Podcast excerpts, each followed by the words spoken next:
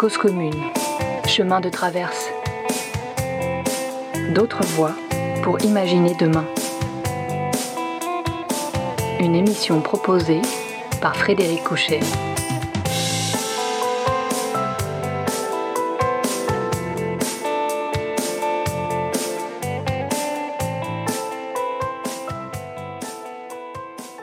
Bonsoir à toutes, bonsoir à tous.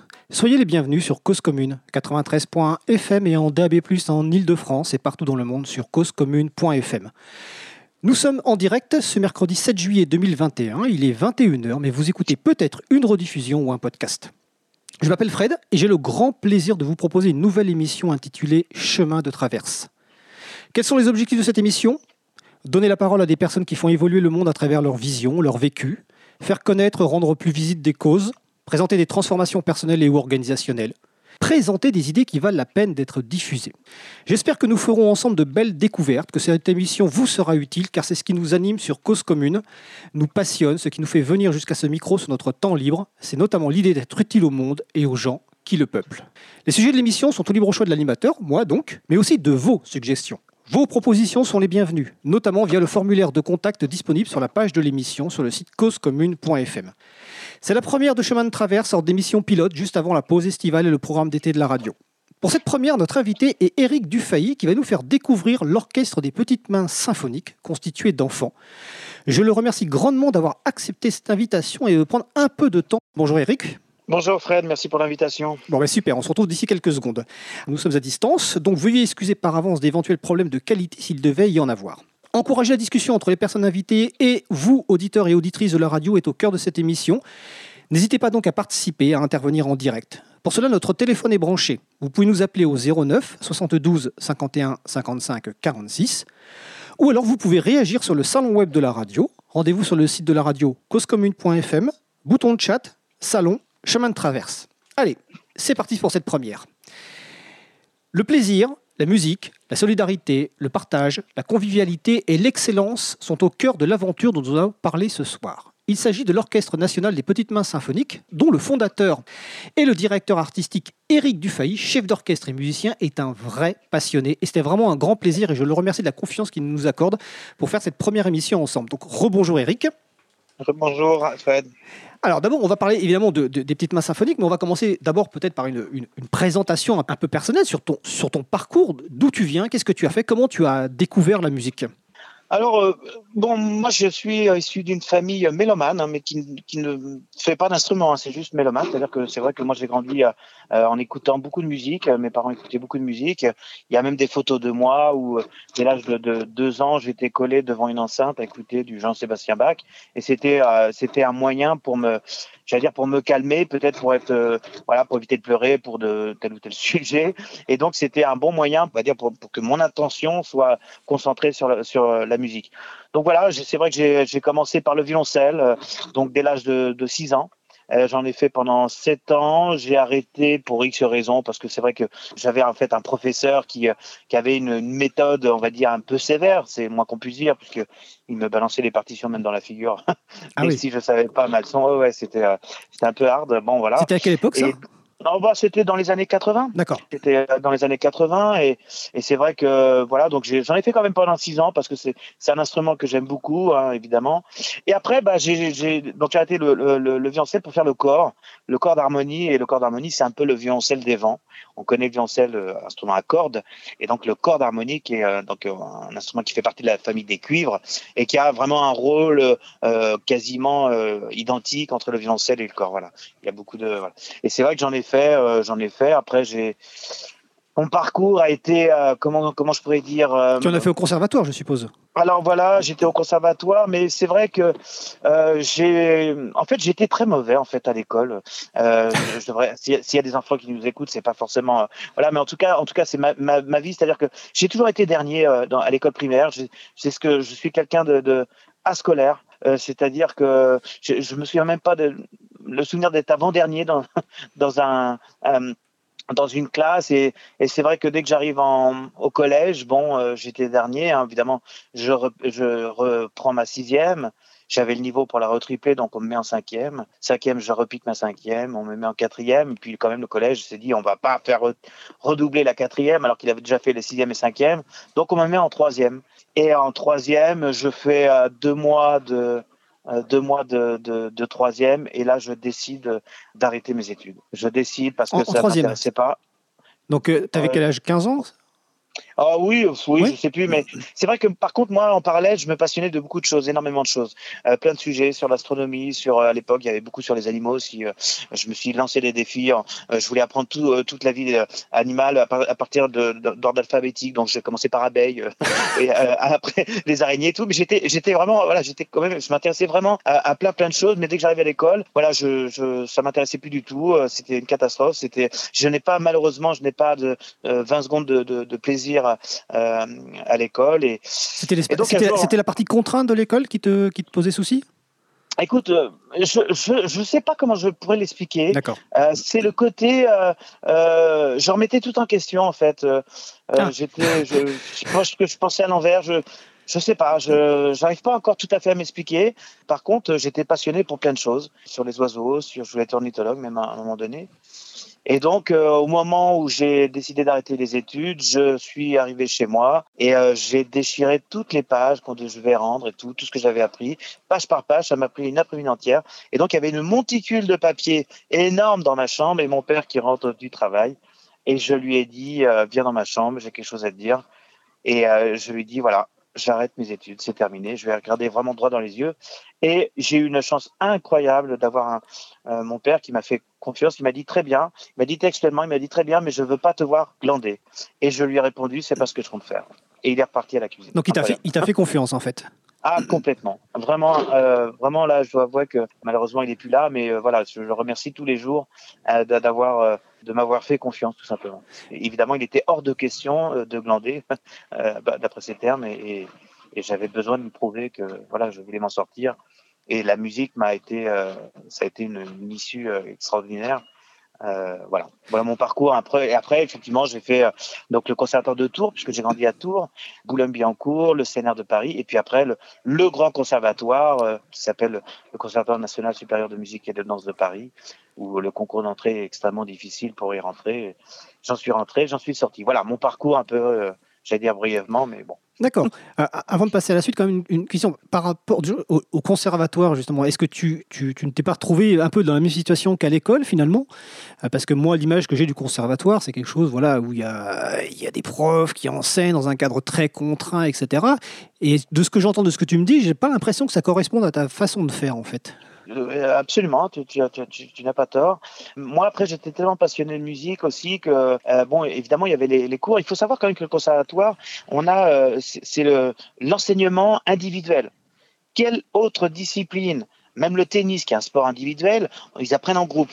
Bon, là, il y avait le, prof-élève. Donc, c'est vrai qu'au niveau de la pédagogie individuelle, euh, on est très fort en France en musique. Hein, dans les conservatoires, euh, ça, les professeurs sont très forts. D'ailleurs, il y a beaucoup d'étrangers qui viennent, euh, qui viennent, comment dire, pour apprendre, se perfectionner, les masterclass, tout ça. On est très, très demandé dans le monde entier, les professeurs, voilà, français. Mais dans le collectif, alors là, c'est quand même une autre paire de manches. C'est pour ça que j'ai créé d'ailleurs le, le, le, projet Petite Main Symphonique. Voilà. D'accord, donc le conservatoire, effectivement, c'est euh, formation très individuelle. Et donc, euh, toi, tu es plus, effectivement, tu es, euh, moi, je te vois plus comme un chef de bande, quelque part, un, quelqu'un qui, emmène les autres. et donc, d'où t'es venue l'idée de créer donc un orchestre que tu as appelé donc les Petites Mains Symphoniques? D'où t'es venue l'idée? Comment c'est parti? Et quels étaient les objectifs de départ? En fait, si tu veux, il y a, y, a, y a 3800 écoles, de, 3700 écoles de musique à peu près en France, dans chaque village, chaque ville. Je crois qu'il n'y a pas un, pays qui peut s'aligner. Euh, voilà. On a à peu près 4-5% de pratiques amateurs il y, a, il y, a, des questions à se poser quand même. Alors qu'on devrait, avec autant de potentiel d'école de musique, on devrait la pratique de la musique devrait être, la pratique amateur devrait être euh, à, à, tous les coins de rue, j'allais dire. Eh ben pas du tout. C'est-à-dire que moi, j'ai commencé à enseigner il y a 30 ans, et euh, c'est vrai qu'un enfant, il a arrêté au bout de 5, 6 ans, 7 ans, parce que pour les études, pour X raisons et tout ça. Aujourd'hui, on en est à bout de 2 ans, et je dirais même, je dirais même, et je crois qu'il y, y, aurait beaucoup de professeurs qui ne diraient pas le contraire, eh bien, ils se demandent si l'élève va continuer l'année d'après. quoi. C'est-à-dire que euh, à chaque fois qu'un élève signe pour une année, bah, on fait presque la fête. quoi. C'est-à-dire que pour moi, il y, a y a un vrai manque de pédagogie collective. l'orchestre, me semble-t-il, en tout cas, si on fait de la musique, c'est pour jouer ensemble. Euh, les enfants, ils ont besoin de ça. Et euh, il y a beaucoup de conservatoires qui a, euh, bien sûr, il y a, y Mais il y a des- y en a où ça Eric, fonctionne. hein. Mais il y a, des, dans, la plupart des conservatoires, je crois qu'il y a quand même des orchestres. Euh, oui. Euh, je dirais Ça ne même, suffit pas euh, effectivement, il y a des conservatoires où ça marche, euh, ça fonctionne bien. Sur les 3700 écoles de musique, je suis pas certain que ça marche sur toutes les écoles. Donc, bien, bien évidemment, il y a des, il y a des, voilà. Mais il y a des, il y a, je dirais même mieux, il y a des conservatoires où il y a des orchestres où il devrait même pas y en avoir. Pourquoi je dis ça? Parce qu'il y a un taux d'absentéisme complètement hallucinant, euh, parce que le répertoire ça les intéresse pas, parce que il faut savoir aussi le chef d'orchestre pas forcément bon. Enfin voilà, il y a quand même, il y a quand même ça aussi. Il faut, faut, faut le dire quand même. Euh, moi j'ai fait, je me souviens d'avoir, j'ai pas un souvenir extraordinaire euh, d'orchestre dans le conservatoire où j'étais. Voilà. Ça m'a pas passionné. Donc je savais qu'il fallait que je, je crée quelque chose qui était qui sortait de l'ordinaire, avec une pédagogie euh, et une philosophie aussi particulière. Et, euh, donc voilà, l'idée, elle, elle, elle est venue comme ça. Moi, j'ai eu la chance, en sortant du conservatoire, de, de faire entre 180 et 210 concerts dans l'année, ce qui est énorme. Comédie musicale, j'ai fait l'opéra, l'Orchestre national de France, tous les orchestres quasiment. C'est des, De concerts à titre- c'est des concerts à titre professionnel que tu faisais pas à titre amateur. Ah oui, oui. Oui, d'accord, Oui, oui, à, titre professionnel, oui, oui. Donc tout ça, je me suis, euh, je me suis euh, le terme gavé. J'ai pas peur de le dire parce que c'était le cas. Euh, je me suis gavé de toute cette expérience fantastique. Mais à un moment donné, je pense qu'il y a aussi besoin de, de transmettre. Et, et de, de voilà de, de faire partager un petit peu tout ce que euh, j'avais appris et, et c'est vrai que j'ai fait ma crise de quarantaine euh, un petit peu en avance on va dire et donc euh, j'ai décidé de, de diviser par euh, je- enfin voilà je suis passé de Maintenant, je dois être à une trentaine de concerts euh, à peine. Euh, voilà, donc euh, c'est un choix et je me consacre maintenant beaucoup sur l'organisation des petites mains symphoniques et, et je ne regrette pas du tout, évidemment, parce Alors- que ça m'apporte autre chose. Donc l'idée du projet, c'est c'est à quelle époque? Tu te souviens Euh, je l'ai créé, en- ça a commencé euh, en 2003, pour être exact. Euh, et j'ai commencé, vraiment, les enfants ont commencé à arriver en 2005, parce qu'il y avait toute la euh, toute l'organisation. Ça a commencé par des auditions euh, euh, dans, dans toute la France. Et euh, j'ai commencé par un instrument, donc Ah, le corps d'harmonie. Justement, c'était ma question. Est-ce que tu as commencé par un orchestre complet, c'est-à-dire quelque chose de très ambitieux, ou est-ce que tu as commencé par un groupe d'instruments? Donc en fait, c'est uniquement au début le corps d'harmonie. J'ai commencé par le corps d'harmonie, mais j'avais déjà cette vision de l'orchestre. Je ne voulais pas Ouais. commencer par l'orchestre. J'avais besoin de, de comment dire, de, de, de m'intéresser aux instruments euh, qui ne sont pas connus. Le corps d'harmonie, malheureusement, n'est pas un instrument très connu, euh, moins que le piano ou le violon ou la flûte traversière. Euh, j'ai commencé par le corps et j'ai commencé par les 6-12 ans. Euh, et, donc, euh, les, gagnants, donc c'était dans toute la France, ça a été une organisation pas incroyable. J'ai eu euh, à peu près 500 inscriptions rien que pour le corps, pour des enfants de 6 à 12 ans. Donc ça a vraiment fonctionné. Et donc les gagnants, je les faisais jouer en soliste. Ça a été à l'époque, c'était la salle Pleyel, en soliste avec un orchestre professionnel. Donc on se retrouvait avec un petit, un, petit qui avait 7, 7 ans, quoi, pour le plus petit. Eh bien, il jouait un morceau avec orchestre. Et d'ailleurs, pour la petite histoire, le premier gagnant, aujourd'hui, il est corps solo à l'orchestre philharmonique de Strasbourg et aussi à l'orchestre de chambre de Paris aussi. D'accord. Donc aujourd'hui, il en fait son métier, voilà. Et donc au début, tu as parlé de la salle Playel à Paris. Euh, est-ce que les, les, les premiers les examens, ou en tout cas les premiers euh, concours, se faisaient uniquement à Paris, ou est-ce que ça se faisait dans toutes les régions et euh, il y a une sorte de finale à Paris? Comment ça se passait concrètement? Voilà, c'est-à-dire qu'il y avait des, des, des auditions dans chaque région de France. D'accord. Euh, chaque euh, chaque euh, région- et puis je faisais aussi une finale donc sur Paris et puis après voilà je me suis retrouvé et après j'ai fait le, le tuba qui est un instrument encore quand même euh, qui est quand même pas beaucoup pratiqué chez les enfants de 6 à 12 ans. Voilà, c'est une manière de penser aussi à l'envers des choses. Et la troisième année, j'ai fait euh, donc j'ai terminé les cuivres et j'ai rajouté le hautbois et la contrebasse. Et là, je savais que j'avais fait tous les instruments, pas très connus en tout cas. Et ce qui pouvait euh, dès la quatrième année, ben j'avais hum, j'ai fait tous les instruments et c'est là où j'ai dit on fait l'orchestre. Mais à l'époque, donc c'est du 6-12 ans. Aujourd'hui, l'orchestre, c'est du 7-17. Euh, 6-17. Ah, Voilà, c'était. à quel moment s'est fait ce- les- cette évolution À quel moment tu as élargi finalement l'âge des, des participants et des participantes? Bah, c'est c'est c'est les petits, C'est c'est les enfants. C'est-à-dire que les enfants qui avaient 12 ans, ils Ah, ils ont voulaient grandi. rester. Oui. Eh ouais, ils voulaient rester, ils voulaient rester, et donc du coup, bah, j'ai fait les 13-17 ans, et aujourd'hui, aujourd'hui, je suis, euh, euh, je vais faire l'année prochaine, je vais faire les 18-24. On a déjà un petit peu commencé puisqu'au dernier festival l'année dernière, il y avait les 18-24, donc c'était un petit peu un prémisse, on va dire, mais de manière euh, officieuse, bah, il y aura les 18-24 euh, parce que, bah voilà, ceux qui ont 17 ans, ils ont envie de rester, quoi, tout simplement. Oui, ils ont envie de partir. jusqu'à oui. 24 ans. Et quand tu as créé cette, euh, cet orchestre, est-ce qu'il y avait déjà ce type d'orchestre qui existait quelque part, en France ou dans le monde? Est-ce que tu avais déjà entendu parler de ça? Alors, il y a euh, en France, il n'y avait pas beaucoup. Il y avait euh, l'orchestre Lovengut, euh, qui existe d'ailleurs toujours, mais c'est plus pour des comment dire pour des, des, des Parisiens ou l'Île-de-France, on va dire. Hein. voilà. Mais au niveau national, euh, de cette catégorie d'âge-là, à ma connaissance, je ne connais pas. Il y a l'Orchestre français des jeunes, euh, donc un bel orchestre, mais c'est plus à partir de 17 jusqu'à 25 ans, quoi. Euh, voilà, donc et là, c'est vraiment. Voilà. Mais moi, ce qui m'intéressait, c'est de m'adresser directement, dès l'âge de 6 ans, faire du collectif, tout de suite. C'est ça qui m'intéressait. Et donc, dès l'âge de 6 ans, en fait, les enfants font des concerts devant du public. Et, oui. Et est-ce que, euh, bah, je suppose qu'il y a quand même un, un stress, c'est la première fois sans doute pour la plupart qui, qui, que les enfants font ce genre de choses. comment tu gères ce stress euh? Tous acceptent de faire des concerts. Je ne pense pas qu'il y ait du stress. Non? Je pense pas qu'il y ait du stress. C'est plutôt de la motivation, une vraie motivation. Où euh, moi, je considérais par exemple qu'un enfant qui a 7 ans et qui fait une demi-heure d'instrument par jour, eh bien, on est dans l'excellence. Tout de suite, on est dans l'excellence. Et moi, ce que j'avais besoin, c'est de, encore une fois, c'est de penser à l'envers. Par exemple, faire l'Olympia, on a fait l'Olympia. L'Olympia, on a, vu des têtes d'affiches pas croyables, des machins, tout ça. Ben moi, j'estime que les enfants, à cet âge-là, pourquoi ils n'auraient pas le droit de faire l'Olympia? Ils n'auront pas le droit de faire le Playel ou la salle Gaveau comme on, a pu faire, ou le Grand Rex, ou le Cirque d'hiver. Enfin voilà, des grandes salles euh, parisiennes. On a fait d'autres salles aussi en région. Mais je trouve que voilà, c'est déjà, il faut les encourager en France, il faut toujours avoir, j'allais dire, notre médaille, euh, médaille d'or euh, en chocolat avec un diplôme de je ne sais pas quoi pour commencer à s'y intéresser. Mais non, pas du tout. Un enfant qui a, qui a 10 ans et qui fait une heure d'instrument par jour, bah, on est dans l'excellence. Et nous, en tant qu'adultes, on se doit de les valoriser tout de suite sur scène. Et c'est ce ça un petit peu le secret. Voilà. C'est euh, et, ça fonctionne, quoi. Ça fonctionne bien. Donc aujourd'hui, euh, on est en 2021. Donc l'orchestre, il est constitué, donc c'est un orchestre complet. Il y a combien de finalement de, d'enfants? Il est constitué combien d'enfants aujourd'hui? Alors, depuis que j'ai créé le projet, moi, il y a à peu près 9000 enfants qui est passé dans ce projet. Et euh, aujourd'hui, on doit être dans les peut-être un peu moins de 600, je pense. Euh, avec les, les, nouvelles auditions, on est, on est, oui, on est à peu près, voilà, c'est à peu près ça de, de, 6 à 17 ans. Alors, comment se passent euh, les auditions? C'est tous les ans, tous les deux ans? Est-ce qu'il est qu'il y a des conditions pour passer les auditions? C'est-à-dire, est-ce qu'il faut forcément faire partie, par exemple, d'un conservatoire ou est-ce qu'un artiste ou une artiste amateur qui ne fait pas partie d'un conservatoire peut, peut, peut candidater? Comment ça se passe aujourd'hui, les auditions? Alors, ça s'adresse à tout le monde. Hein. Euh, vraiment, vraiment tout le monde, puisqu'il y a le chant aussi, on parle beaucoup de l'orchestre, mais il y a aussi le chant, euh, il y a le jazz, et euh, ça s'adresse à tous les enfants qui pratiquent d'un instrument, et je veux dire, euh, même des enfants qui ne pratiquent pas d'instrument, eh bien, ils peuvent s'inscrire aussi au chant s'ils sont passionnés de chant. oui, il y a ben, un chœur maintenant, c'est ça. Voilà, c'est exactement un chœur.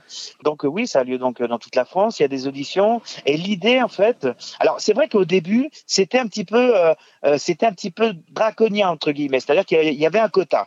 Euh, évidemment sur les 500, je ne pouvais pas prendre les 500 enfants, évidemment.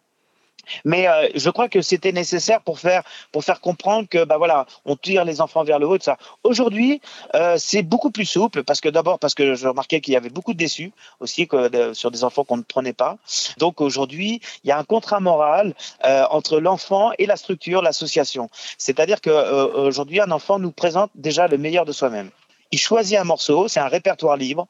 Il, s'enregistre, il s'enregistre, il envoie la vidéo et après il a un commentaire. Et euh, à moins qu'il se mette à pleurer devant la caméra euh, et, et, et, il joue n'importe comment, effectivement, on va pas le prendre. Bon, mais ce qui n'est pas le cas. Je veux dire, voilà, à partir du moment. Mais je crois que c'est c'est important qu'il y ait un contrat moral entre l'enfant et la structure. Voilà, s'il veut participer à une belle aventure, eh ben euh, déjà, voilà, qui montre le meilleur de soi-même. Alors, ça, ça, me fait penser, je vais relayer une question qui est sur le salon web de la radio juste après. Ça, quand tu dis qu'effectivement, au début, il y a, tu ne pouvais pas prendre tout le monde et que des enfants ont été refusés, ça me fait penser effectivement l'une expérience personnelle, vu qu'à côté de moi, euh, la personne qui m'aide à réaliser l'émission euh, fait partie des petites mains symphoniques. Et c'est vrai que la ouais. première fois que Lilian a participé au concours, je ne sais plus quel âge il avait, il n'a pas été pris. Et c'est vrai qu'il était mais d'une tristesse absolument incroyable. Mais par contre, mmh. il a représenté le concours, je ne sais plus si c'était l'année d'après ou deux ans après, Ouais, Deux ans ouais. après, apparemment, me dit euh, ma femme, et Lilian ouais. aussi. Et donc voilà, et c'est vrai qu'on sentait comme l'envie de participer à ce truc-là, et euh, ce côté, effectivement, refus l'avait vraiment marqué, mais finalement, quelque part, ça ne l'avait pas empêché de continuer. Quoi. Oui, oui, oui, non, mais c'est vrai, mais et encore une fois, comme je disais, je crois qu'il y avait besoin aussi de montrer un certain niveau, quoi. Oui. Euh, et, et qu'il qu est toujours d'ailleurs, parce qu'un enfant qui montre le meilleur de soi-même, il va le faire, il va, il va montrer, voilà, le, le, le, ouais, bah, le meilleur de soi-même, c'est moins compliqué.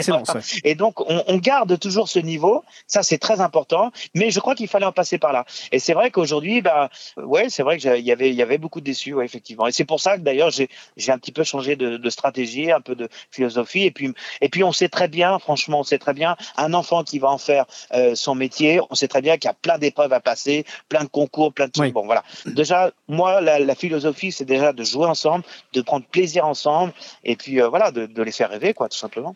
Alors sur le salon web et donc euh, auditeurs et auditrices, n'hésitez pas à nous rejoindre hein, sur le salon, donc sur le site web causecommune.fm, bouton de chat, salon euh, chemin de traverse. Il y a une question que je vais relayer. Vous pouvez aussi nous appeler si vous voulez. Hein.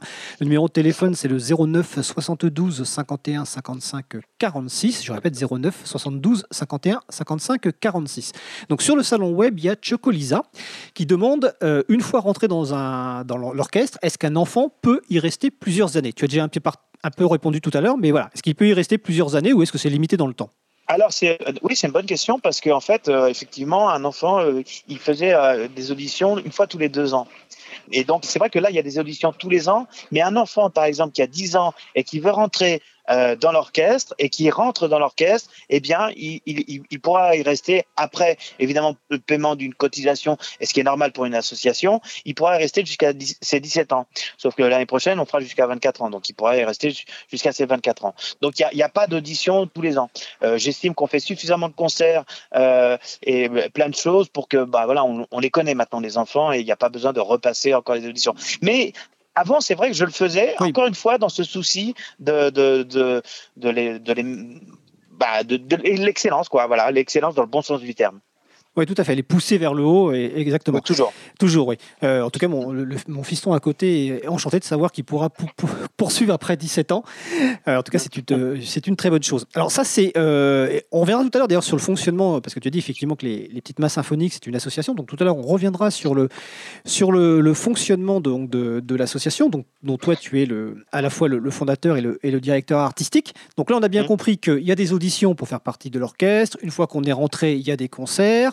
On va un peu, parler de ça parce que euh, moi, ce qui m'a un peu impressionné quand, j'ai vu ce que faisaient les petites mains symphoniques, c'est euh, la diversité des endroits où les enfants jouaient. Tout à l'heure, tu as, cité l'Olympia, tu as cité la salle Playel, Gavo. Il y a eu des concerts à, l'étranger. J'ai l'impression que, euh, en termes d'expérience de collectif, de, de concerts dans des conditions diverses et variées, c'est une expérience extraordinaire pour des enfants qui, effectivement, pour les plus jeunes, ont 6 ans et pour certains sont, euh, sont ados. Ah bah de se retrouver. Alors euh, on, tu, tu, parlais de l'étranger. Il faut ça quand même savoir que l'association euh, Petite Main on est invité dans 27 pays aujourd'hui. 27 pays. Alors, ah oui. évidemment, on ne peut pas répondre à tout, mais ça donne quand même. Euh, la France, il faut quand même savoir, la France a une, super image au niveau culturel. Hein. Il y a que les Français qui, qui, pour certains, ne comprennent pas que on a un potentiel extraordinaire au niveau culturel.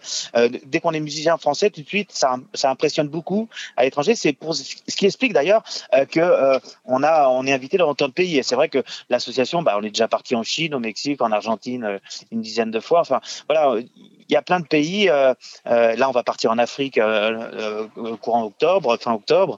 Voilà, c'est plein de projets qui sont euh, effectivement di euh, différents.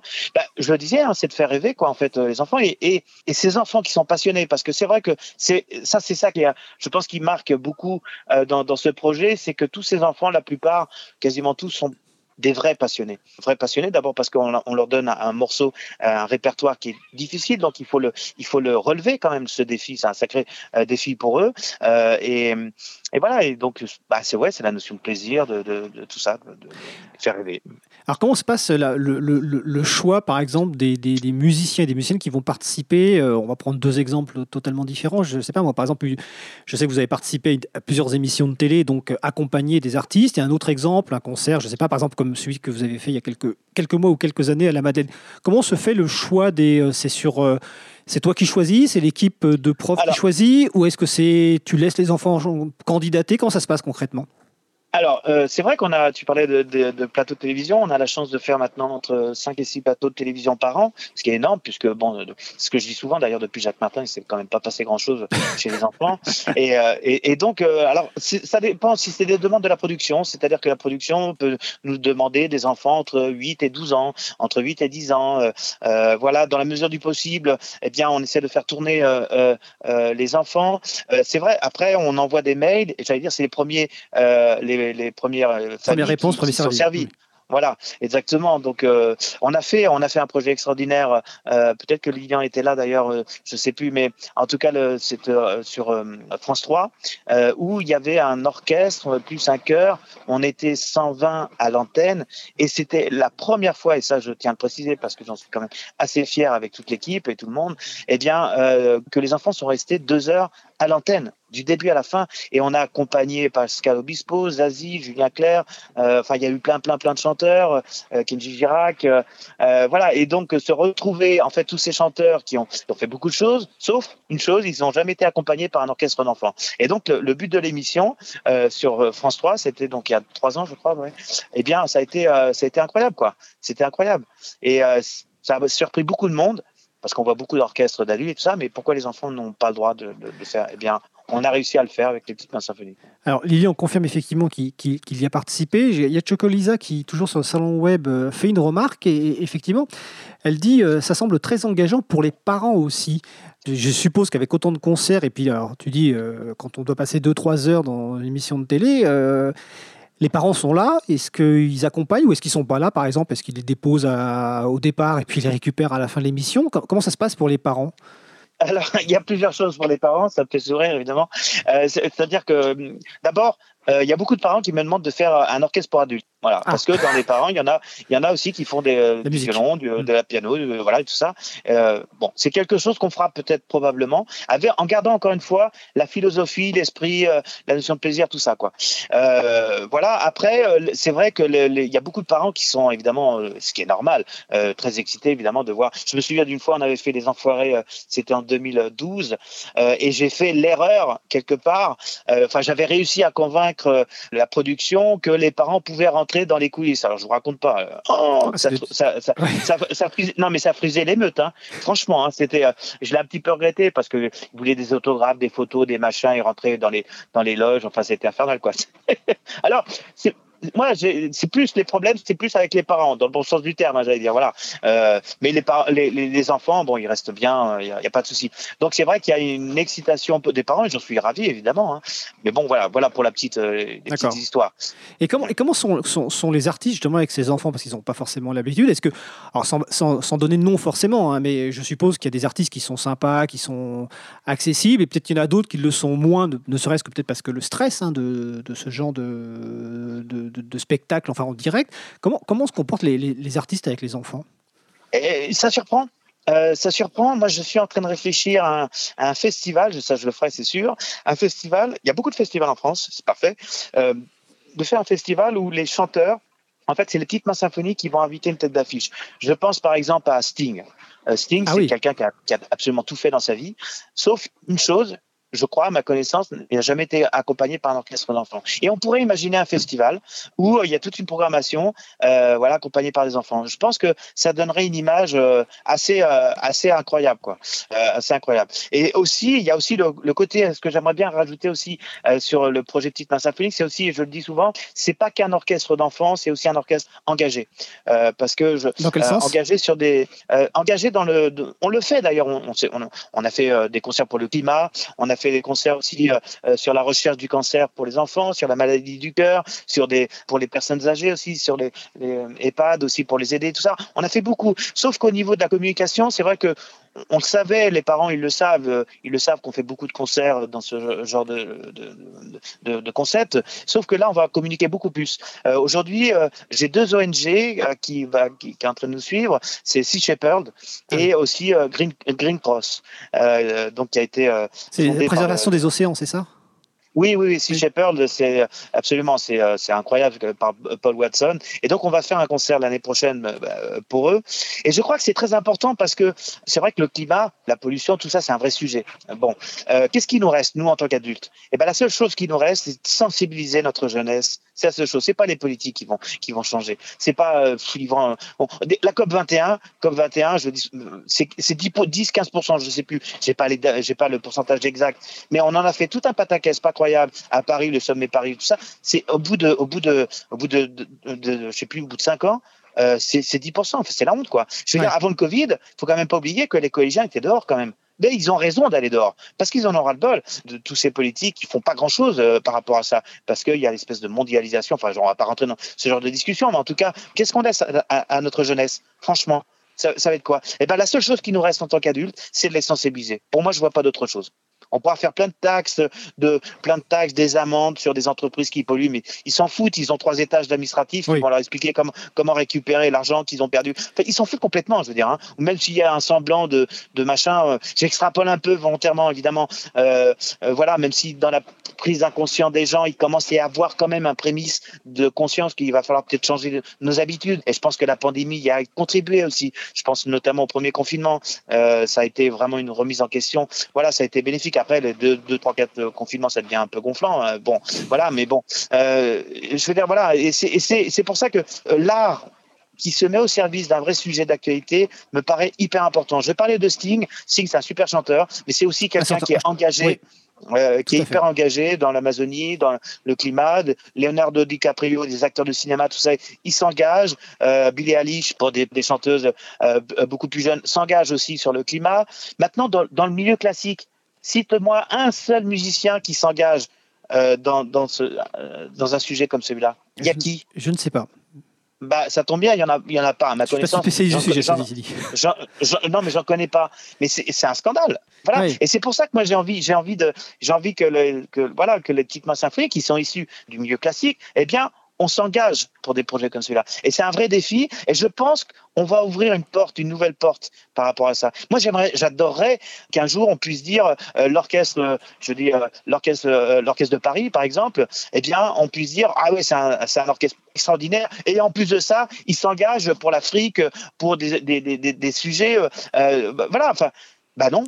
On dit simplement c'est un bon orchestre. Point. Voilà, on a fait le tour. Mais je pense, alors que dans la pop, alors qu'il y a même des groupes métal maintenant euh, qui s'engagent dans l'écologie, dans le climat, voilà, euh, il y a du rap, même les rappeurs aussi. Hein, ils n'ont pas aussi les rappeurs. Euh, maintenant, ils ont de plus en plus un, dialogue, un texte qui est beaucoup plus avenant que que la société ras-le-bol, etc. Quoi. Enfin voilà, je trouve que c'est hyper, c'est hyper intéressant. C'est dans ce sens-là. Et de toute façon, c'est les artistes hein, qui font changer le monde. Hein. Faut pas, je veux dire, il faut pas, faut pas en avoir peur de le dire. C'est les artistes. D'ailleurs, c'est Jacques qui dit, euh, il y a un bouquin qui est passionnant qui s'appelle le, bruit euh, et, qui dit que si on comprend bien la musique d'aujourd'hui, on pourra comprendre dans dix ans ce que va être la société. Et je crois que euh, nous, en, en, je parle pour l'association des petites mains symphoniques, eh bien, on a cette vocation maintenant à, se lancer complètement là-dedans. Voilà, donc il y, a évidemment beaucoup de projets. On va en reparler un petit peu après. On va, faire une pause musicale pour nous permettre, bah, à nous de nous faire une pause et à toi aussi. Hein. Euh, on va écouter euh, un artiste. Alors, l'émission s'appelle Chemin de traverse et c'est en partie lié à la chanson qu'on va écouter. L'artiste, c'est Grand Corps Malade et il est accompagné par deux artistes, Camille et Julie Berthollet, qui du violon et du violoncelle. La chanson s'appelle Chemin de traverse. On se retrouve dans moins de 4 minutes. Belle soirée à l'écoute de Cause Commune, la voix des possibles. Pour rêver le lendemain, on a pris d'autres chemins. On a pris d'autres chemins. Pour rêver pris d'autres chemins, on a pris d'autres chemins.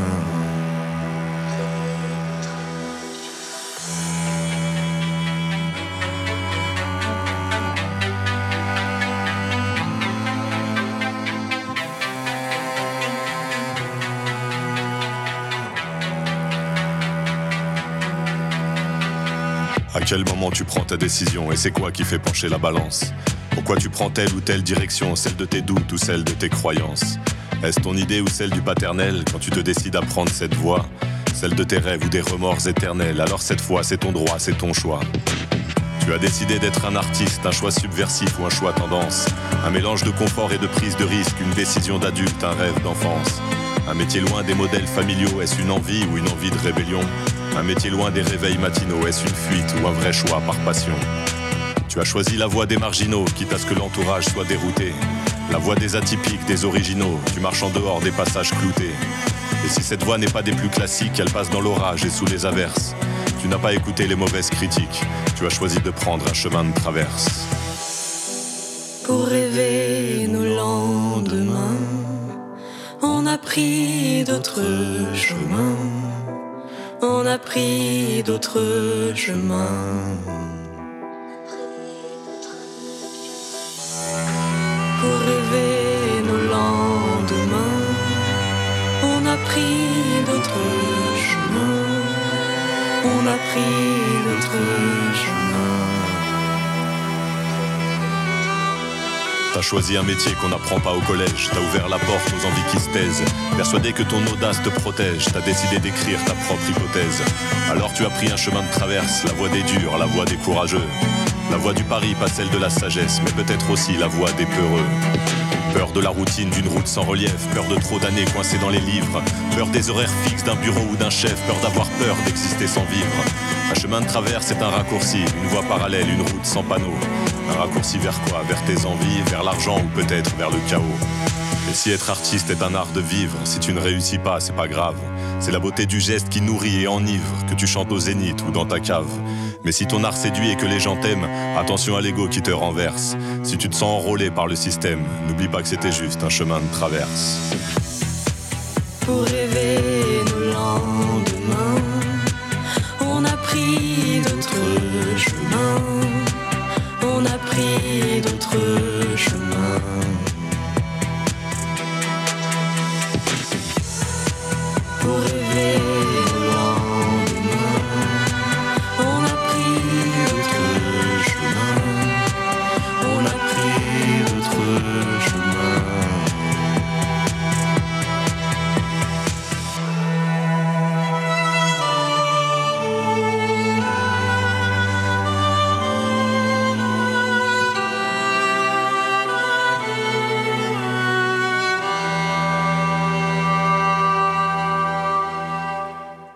Cause commune 93.1. Et oui, vous êtes toujours sur Cause Commune 93.fm et en DB+, en Ile-de-France, partout dans le monde sur le site causecommune.fm. Vous écoutez la nouvelle émission Chemin de traverse. Moi, je suis Fred. Notre invité aujourd'hui, c'est Éric Dufay, chef d'orchestre, musicien, fondateur et directeur artistique des Petites Mains Symphoniques. Le site des Petites Mains Symphoniques, ben, c'est petitesmainssymphoniques.com euh, au pluriel. Et la, la chanson qu'on vient d'écouter, donc, c'était euh, Grand Corps Malade, Camille et Julie Berthollet. Ça s'appelle Chemin de traverse et c'est dans l'album Mesdames de Grand Corps Malade que je vous encourage fortement à écouter. C'est un très bel album. Donc on va poursuivre notre... Ah, on avait perdu Eric. Allô, Oui, Eric il y, a eu, il y a eu une coupure. ah mais j'avais même pas vu. Attends, bah écoute, t'as très bien fait de rappeler parce que j'avais même pas fait attention qu'on avait été euh, coupé.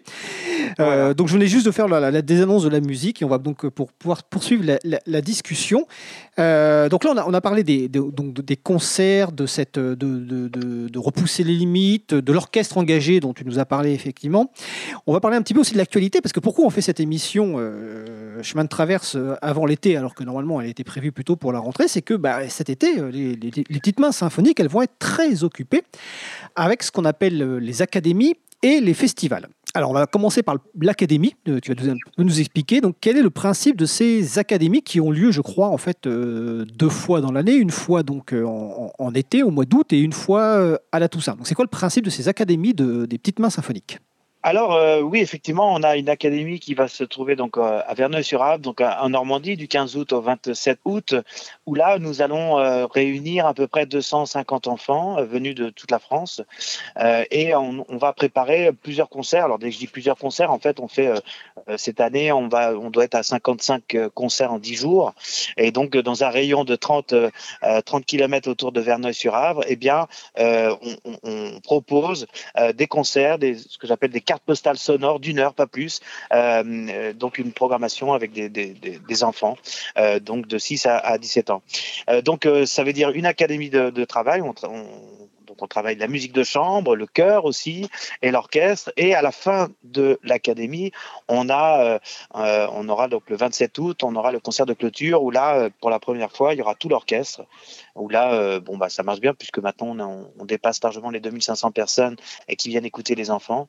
Et à ma connaissance, c'est ce qui est incroyable hein, d'ailleurs, à ma connaissance, c'est le seul festival euh, où, euh, qui est consacré vraiment pour les enfants. L'association, maintenant aujourd'hui, on a d'autres fes- festivals puisqu'on en a un autre en Bretagne qui aura lieu donc au mois d'avril, et un autre festival à Calvi, donc en Corse, qui a lieu la première semaine des, des vacances de la Toussaint. Donc euh, avec préparation aussi d'un autre festival à Nice. En fait, on se laisse cinq ans euh, pour créer un orchestre petite main symphonique dans chaque région de France. Et j'ai euh, rencontré euh. Christian Estrosi notamment. Il veut absolument que maires de Nice. l'orchestre de la région PACA euh, se, se fasse à région PACA, euh, à Nice.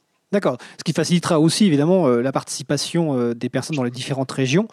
Parce qu'évidemment, pour les, concerts, notamment euh, en, en Ile-de-France, bah, c'est principalement les artistes qui sont en Ile-de-France, je suppose, qui sont conviés, ou en tout cas qui peuvent plus facilement participer, ne serait-ce que pour des questions pratiques. Oui, non, oui, c'est vrai qu'il y a beaucoup. De toute façon, c'est Paris. Enfin, Paris, ça reste Paris. hein. En Ouais. France, c'est pas nous qui l'avons inventé, c'est comme ça. hein.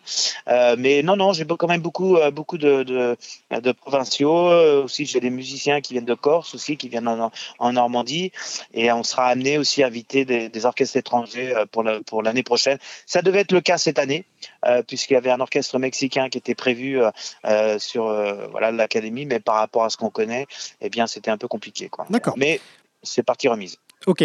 Euh, avant de parler un petit peu même du, festival, on va revenir sur, sur, sur l'académie. Donc, en fait, c'est euh, les, enfants donc, euh, sont dans une académie, donc dans une, dans, une école, l'école des Roches, que tu vas peut-être présenter un, un- petit peu après, pendant donc une, une dizaine, douzaine de jours. Et donc, pendant ces, ces, ces 10-12 jours, ils font de la musique quoi Toute la journée, le soir Co- Comment ça se passe? Quels sont les objectifs pédagogiques, je dirais, les objectifs collectifs? Et qu'est-ce que font les enfants la journée?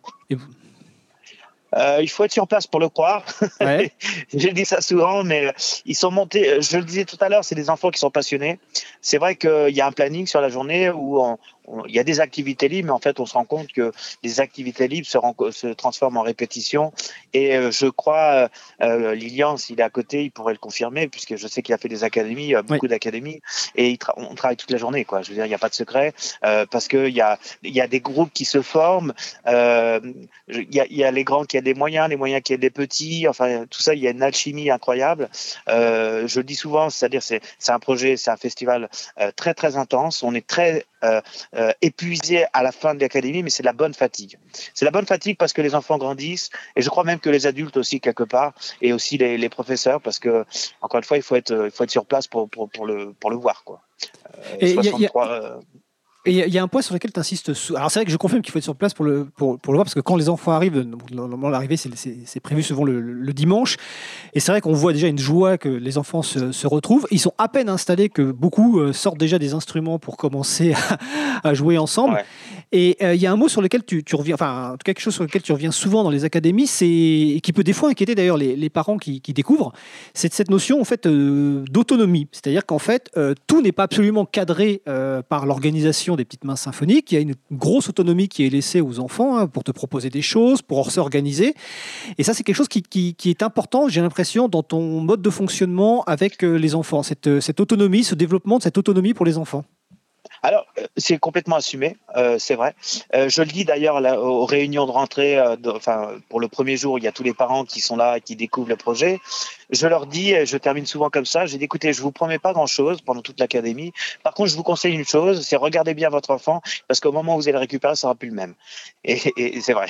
Et c'est vrai parce que voilà, c'est moi je trouve qu'un enfant, en fait, ce qui m'intéresse, ce qui m'intéresse, c'est toute la zone de confort qu'ils ont autour de soi m'intéresse pas.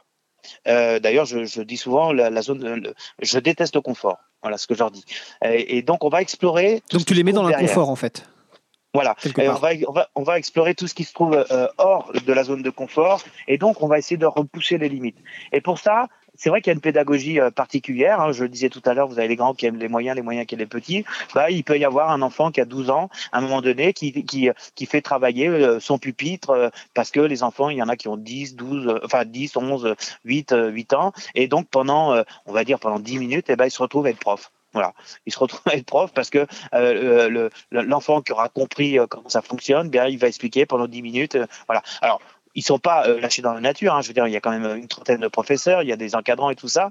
Mais euh, je ne souhaite pas, euh, je ne souhaite pas qu'il y ait euh, un professeur. On n'a pas déjà, on n'a pas vocation à faire des cours euh, particuliers. hein. Ça, il faut le savoir. hein. On fait que des cours Oui, collectifs. c'est que du collectif. Ouais. C'est vraiment que du collectif. Les conservateurs le font très bien euh, pour les cours individuels, c'est parfait. Maintenant, c'est le collectif, ce que je disais en début d'émission, c'est le collectif où il faut vraiment qu'on progresse beaucoup plus, euh, je vais dire, dans, dans, dans ce pays. Voilà, c'est ça. Euh, et, donc, euh, donc oui, il y a une philosophie particulière. Euh, on peut d'ailleurs voir sur Internet, moi j'ai été très loin dans le concept, hein, dès que j'ai dit qu'il faut faire confiance aux enfants, euh, j'ai osé euh, faire un, un, un, extrait du Sacre du Printemps avec des enfants de 6 à 12 ans.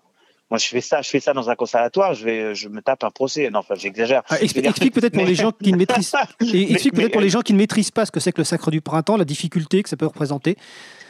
Ah, c'est énorme, c'est énormissime. Pour la création, il y a eu 120 répétitions. Euh, euh, ça a été écrit en 1917, je crois, euh, de mémoire. Euh, c'est de, de, de, Stravinsky, Gork Stravinsky. D'abord, c'est un répertoire qui a 6-12 ans, ils n'écoutent pas. Donc, on, on a, ils ont découvert tous un, un répertoire complètement différent. Euh, il y a des changements de mesure complètement insolites qu'ils n'ont jamais appris, tout ça. Et c'est vrai que euh, moi, je, je suis très instinctif. Je savais qu'on pouvait y arriver à faire ça. Et dès le deuxième jour, j'avais une émeute, enfin une émeute, c'est un grand mot, mais en tout cas, j'avais des professeurs qui sont tous réunis, qui sont venus devant moi en disant Eric, tu arrêtes, euh, tu arrêtes ton délire, euh, on va pas faire, ça, c'est impossible. Et j'ai dit euh, aux professeurs, j'ai dit à tous, qui, qui, sont des amis évidemment, euh, j'ai dit bon, autant je suis quelqu'un de très ouvert, autant ça c'est non négociable.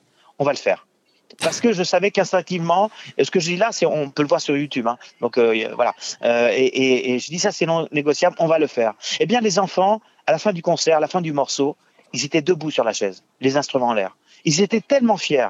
Euh, d'avoir de, de, de, réussi. Il faut, faut quand même se poser la vraie question, quand même. Un enfant qui a 12 ans, il est capable de parler trois langues. Il est fait pour ça. Moi, qui a un certain âge, je baragouine à peine l'anglais. Pourquoi? On m'a pas donné la possibilité ouais. euh, C'est pas normal on, ils ont la capacité. Ah, il faut pas faire ci parce qu'ils sont fatigués, parce que machin. Moi, je dis souvent d'ailleurs euh, aux parents, je dis mais c'est c'est pas les enfants qui sont fatigués, c'est vous qui êtes fatigués.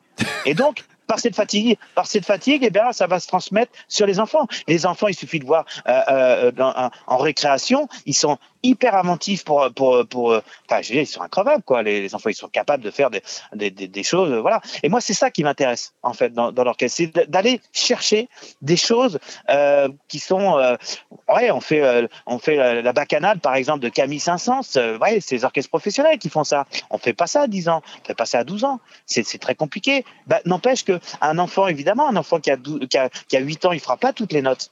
Et d'ailleurs, je le dis au passage, il n'y a pas d'arrangement. Je ne souhaite pas d'arrangement euh, dans la mesure du possible, parce qu'un enfant qui a 8 ans, il va, il va faire peut-être une note ou deux par ligne, mais ouais. je veux que ça soit en place. Et en fait, on se rend compte que finalement, ceux qui font le plus de progrès, c'est les petits. Parce qu'évidemment, dès qu'ils voient un enfant qui est, euh, euh, qui est moyen, puis celui qui est juste à côté, qui est un grand, eh bien, euh, leur cerveau va fonctionner différemment complètement différemment. Et on se rend compte que finalement, ceux qui font le plus de progrès, bah, c'est les petits. Parce que, euh, parce que ils, ils auront jamais l'occasion de jouer, par exemple, l'ouverture de Candide euh, de, de Leonard Bernstein, euh, voilà, à, à, 10 ans. Moi, je me souviens, euh, lorsque je faisais du violoncelle, euh, je disais à mon, professeur, oh, je rêverais de faire l'ouverture de Carmen. Tout de suite, le professeur me dit, bah, t'as pas le niveau. Bon, bah d'accord, ok, bon, bah voilà, c'est fait, voilà, c'est plié, quoi, c'est plié. D'ailleurs, euh, c'est pour ça, d'ailleurs, que c'est aujourd'hui, euh, c'est une œuvre un petit peu incontournable dans le projet, parce que ça a été la première œuvre que j'ai imposée dans, dans l'orchestre. Et donc, comme je l'ai dit tout, tout, à l'heure, ça a commencé par les 6-12 ans, et ben c'était la première œuvre qu'ils ont jouée, c'était Carmen. Et on l'a fait, en plus de ça, on l'a fait au Théâtre des Champs-Élysées. Ça a été, euh, voilà, c'était juste incroyable, quoi. Ils jouaient, euh... en, en, fait, tout à l'heure, tu, tu, parlais de l'apprentissage des langues étrangères. Quelque part, tu, tu, tu pratiques une immersion d'enfants de, dans la musique, comme on pratique l'immersion d'enfants jeunes, par exemple, dans une langue étrangère. euh, Quand, par exemple, un des parents lui parle uniquement dans une langue étrangère, ça lui permet de progresser. En fait, tu fais de l'immersion complète, en fait, euh, à travers les académies et les, les, les les, concerts tout au long de l'année. Ah, complètement, complètement. Et en plus de ça, il y a, le, il y a les enfants aussi qui sont force de proposition. Moi, je reçois beaucoup de, euh, de propositions. Alors évidemment, on peut pas tout accepter, mais il faut savoir que dans le, dans le répertoire euh, des petites notes symphoniques, eh bien, il y a eu des propositions d'enfants qui disent tiens, je, je, rêverais de jouer tel ou tel euh, compositeur. Et, et, ben on en, on en discute ensemble et puis et puis voilà. Et dans la musique de chambre c'est pareil. Il faut quand même savoir que euh, dans le festival euh, eh bien on est le seul festival où il n'y a pas de programmation. Euh, c'est-à-dire? c'est-à-dire que bah, c'est-à-dire que il y a 50 cette année il va y avoir 55 concerts et on ne sait pas ce qu'il y a. Pourquoi? Parce que je ne veux pas que le public se déplace pour écouter du Mozart ou du Bach ou du Vivaldi hein, ou un autre compositeur. Je veux qu'il se déplace pour écouter les petites mains symphoniques et qu'il se laisse porter par le par le, le, le- le répertoire. Alors on fait des, des programmations qui sont cohérentes évidemment euh, sur une heure qui dépasse pas plus d'une heure et du coup les, les, les, les gens, le public se, se, se laisse transporter par la découverte du, co- du, du répertoire sur des propositions des enfants. Il faut savoir que chaque enfant qui arrive dans une académie, il doit venir avec un morceau prêt. C'est-à-dire qu'après validation des professeurs, on peut le programmer quasiment le jour même ou le lendemain. Mm. Voilà. Et donc, c'est eux qui choisissent le répertoire. Et des fois, bon, ça peut arriver que les enfants n'ont pas d'idée ou n'ont pas manque de temps ou je ne sais quoi.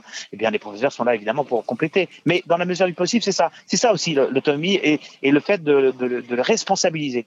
Et, et ça, de, être curieux. Être curieux, c'est ça qui est très important.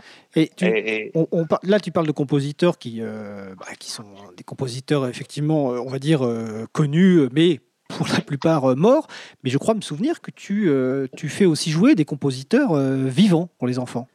Alors, on a euh, d'ailleurs, on est en train de créer une édition hein, musicale, Petite Main Symphonique, une collection de Petites Mains Symphoniques. Pourquoi? Parce que c'est vrai, effectivement, on a créé, euh, à force de dire 280, mais vu qu'on en a fait d'autres, je pense qu'on on on doit, euh, on doit friser les, les 300 créations de compositeurs vivants. Parce que la musique ne doit pas être que jouée avec des compositeurs morts. Malheureusement, c'est souvent ce qui se passe. C'est-à-dire que 90%, 95%, on va dire, eh bien, c'est des, c'est des compositeurs qui sont morts. Mais Mozart est un génie, Bach est un génie. Enfin voilà, euh, c'est extraordinaire tout le patrimoine qu'il y a. Mais j'estime que la musique doit être aussi vivante dans, dans, tous les sens du terme. Et, et, et en plus de ça, le fait de rencontrer un compositeur, eh bien, je trouve que ça les valorise. Donc oui, on a fait énormément de créations et on continue à en faire. Et, ça fait partie de la philosophie des, des petites mains symphoniques. D'accord. Avant de poursuivre, j'ai juste parce qu'en fait, je, suppose que les personnes qui nous écoutent, euh, et si d'ailleurs elles veulent participer, rejoignez-nous sur causecommune.fm, bouton de chat, salon, euh, chemin de traverse ou appelez-nous au 09 72 51 55 46. Euh, les personnes qui nous écoutent se disent peut-être, mais euh, on va voir à quoi ça ressemble finalement l'orchestre des petites mains symphoniques. Alors, je leur dis déjà que sur petitemainssymphonique.com, il y a des vidéos euh, de l'orchestre et je vais juste vous passer un court extrait que j'ai, alors qui n'est pas un extrait vidéo évidemment, vu qu'on est là à la radio, c'est uniquement l'audio mais ça dure 1 minute 35 et avec des réactions du public après les interventions, après les concerts. Donc, euh, euh, Eric, tu restes avec nous en ligne. Donc, ça se passait Oui. euh, en Corse, en Balagne en 2019. Donc, ça va durer 1 minute 35. Je lance ça.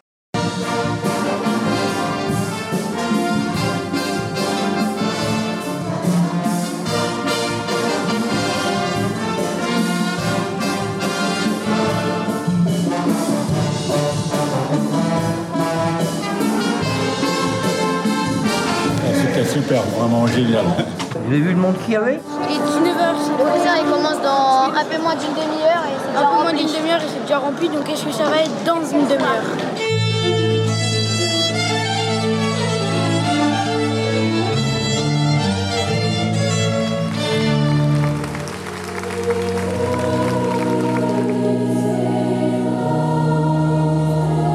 C'est un esprit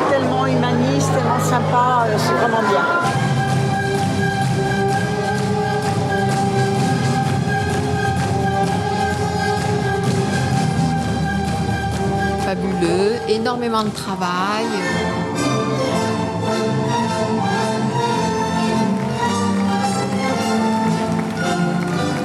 On s'est régalé, c'est fabuleux.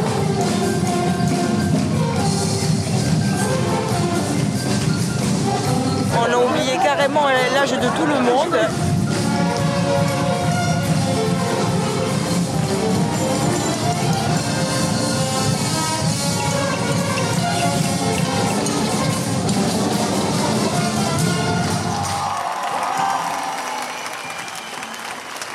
Donc, c'est un extrait de la vidéo que vous pouvez retrouver hein, sur le site des Petites Mains Symphoniques. Et je vous en- j'encourage à regarder la vidéo déjà pour voir les enfants, pour voir les réactions du public et aussi pour voir Eric.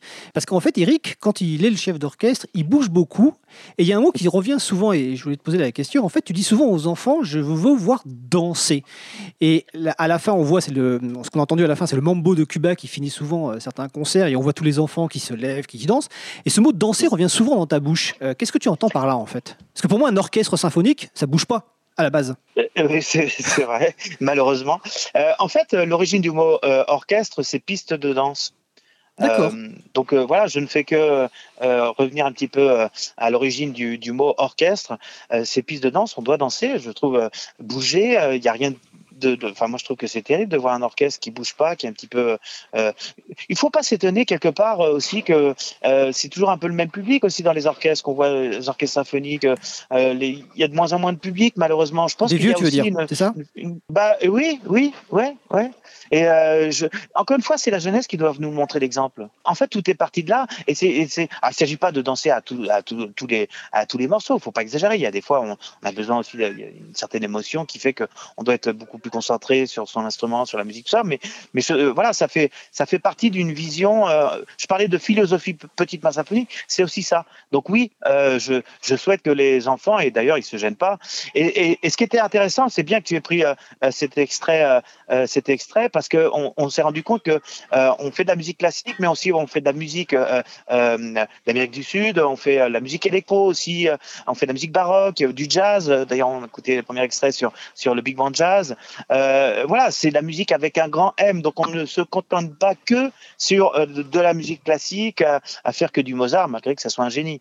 Euh, et ça, c'est important parce que les enfants, ils ont besoin aussi de découvrir et aussi le public. Donc c'est intéressant de voir un orchestre symphonique faisant par exemple de la musique électro, électro-symphonique. On en écoute quand même pas tous les jours, quoi. Voilà. Eh bien, on fait des créations par rapport à ça, et et euh, il y a un morceau notamment euh, euh, où j'ai demandé au compositeur, écoute, tu me fais un morceau techno, mais techno assumé, et je veux que ça se transforme en boîte de nuit, quoi.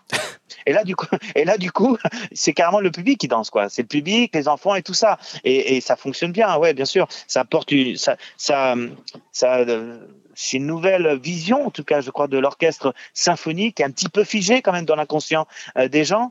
Et encore une fois, je le disais, les enfants doivent nous montrer l'exemple. Et, ça, c'est euh, très important, la notion de plaisir. Je veux dire, et je le dis souvent, c'est-à-dire que dès qu'on vient écouter les, petites mains symphoniques euh, en concert, on rajeunit tous de 10-15 ans parce qu'on a la banane, on est content. Enfin voilà quoi, il y a, il y a quelque chose qui fait qu'il y a une magie que- et c'est les enfants qui nous transmettent ça. Et, c'est- et- et il faut, faut le voir quoi, pour voilà pour, pour, pour le croire. Là, je suis- faut être sur place. Là, je suis tout à fait d'accord avec toi, effectivement, et j'encourage vraiment toutes les personnes qui, qui peuvent être en- en- dans la région de Normandie entre le 16 et le 27 à- août 2021 à, à aller voir des concerts, parce que c'est vrai, et notamment le concert de cl- clôture Place de la Madeleine à Vern- Verneuil sur, euh, sur je crois. que ouais. Parce que c'est vrai qu'il y a une énergie incroyable et c'est incroyable de voir ces, ces, ces- ces- ces enfants euh, dégager du bonheur, du plaisir tout en, tout en, tout en excellence. Donc, effectivement, il faut le voir pour le croire. C'est vraiment euh, impressionnant. Il y a, il Oui, y a aussi, euh, il y a aussi euh, je tiens à le dire, parce qu'il y a beaucoup aussi de, de publics qui n'ont jamais vu d'orchestre symphonique. Euh, et euh, je me souviens d'une fois d'un monsieur d'un certain âge, peut-être dans les 70, 75 ans, qui avait les larmes aux yeux, qui est venu me voir et me dit, mais j'ai attendu mon âge actuellement pour découvrir la musique euh, classique. Et en fait, c'est les enfants en fait qui ont fait découvrir ça. Et j'ai beaucoup de, euh, je parle même pas des, des mamans ou de, même des papas, beaucoup aussi qui, qui avaient les larmes aux yeux parce que voilà, il, il se passe quelque chose. C'est l'émotion, c'est l'émotion et c'est les enfants encore une fois qui nous transmet euh, euh, ça quoi. C'est fabuleux. Ouais. Écoute, je te propose, on va faire une petite pause musicale avant de, de parler de la suite et notamment de la- un peu de l'association, parce que c'est important aussi de parler de l'association, comment vous fonctionnez, puis comment on peut aussi vous aider. Donc on va faire une petite pause musicale qui va durer, je regarde, alors je la cherche, elle est où Qui va durer euh, 3 minutes 15. La chanteuse c'est Pomme, le titre s'appelle Grandiose et on se retrouve juste après. Belle soirée à l'écoute de Cause Commune, la voix des possibles. Cause commune à Paris, 93 ans en FM et sur le bloc 9A du DAB+. Je n'ai pas le droit. Je veux un enfant dans le ventre. J'aurais sûrement dû taire parfois l'envie si grande et menaçante. Depuis que mes amis me mentent, qu'ils disent que je suis comme les autres. Je veux un enfant dans le ventre qu'on s'aime, qu'on ait une vie grandiose, grandiose. La vie que j'avais inventée pour toi, la vie qu'on nous vend bien tracée. Une vie comme ça n'existe pas. Ah. La première goutte de sang, les bouches qui s'effleurent dans la cour.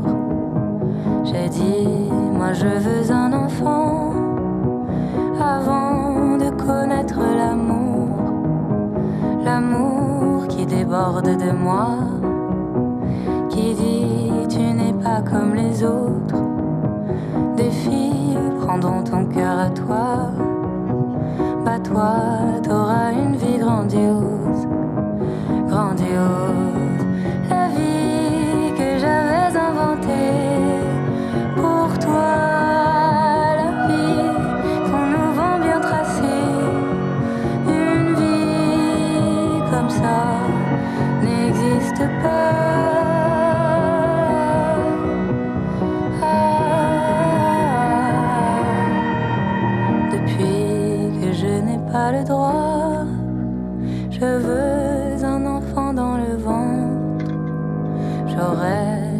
Dû taire parfois l'envie si grande et menaçante. Depuis les cloches assourdissantes, le gris de l'église de fond rose. Je veux un enfant dans le ventre, qu'on s'aime, qu'on ait une vie grandiose, grandiose.